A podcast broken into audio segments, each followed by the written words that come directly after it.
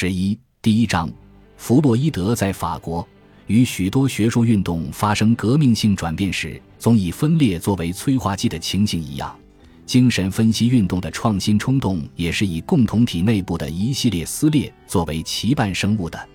这一系列的撕裂让精神分析事业充满了许许多多戏剧化的场景，而进入这样的场景，要求我们首先具有一种精神分析化的思维。就是说，许多时候，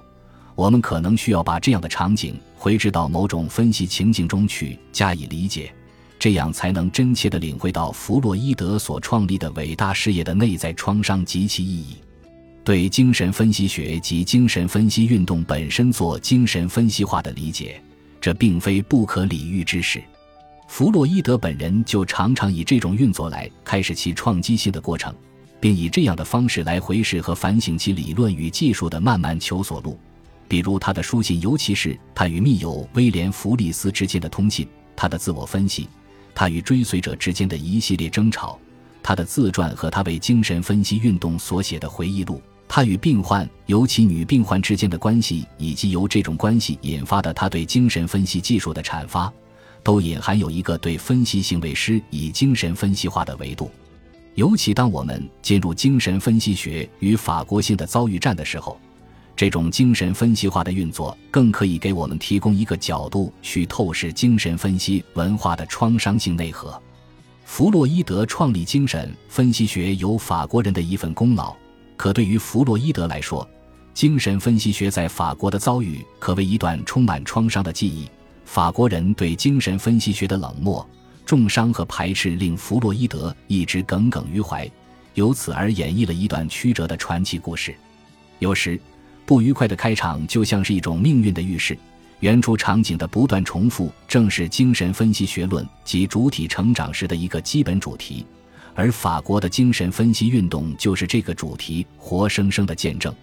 法国的精神分析运动姗姗来迟，并且自一开始就打上了法国性的胎记。出于某种文化偏执，法国医学界或精神病学界对作为一种治疗技术的精神分析学和作为一种哲学话语与道德话语的精神分析学自始就怀有矛盾的心理。他们既想在科学性的框架内吸纳和改造精神分析学的前一方面，但又因为害怕那后一方面，尤其他的泛性论色彩会污染其纯洁的科学理想，而对精神分析理论干脆采取拒斥的姿态。对精神分析学的这种爱恨交织的心理，其实是早期精神分析文化的一个普遍特征，但唯独在法国。科学界的这种矛盾心理成为了精神分析学进军巴黎的最大障碍。当然，科学界的矛盾心理并不是法国精神分析运动的全部。与科学界不同，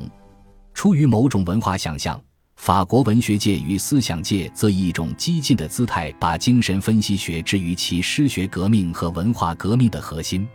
这样，两个渠道、两种倾向，如同没有交汇的两条河流。勾勒出法国精神分析运动早期的地形图。但是在拉康出现之前，并没有人想到要在这两者之间开掘一条通道，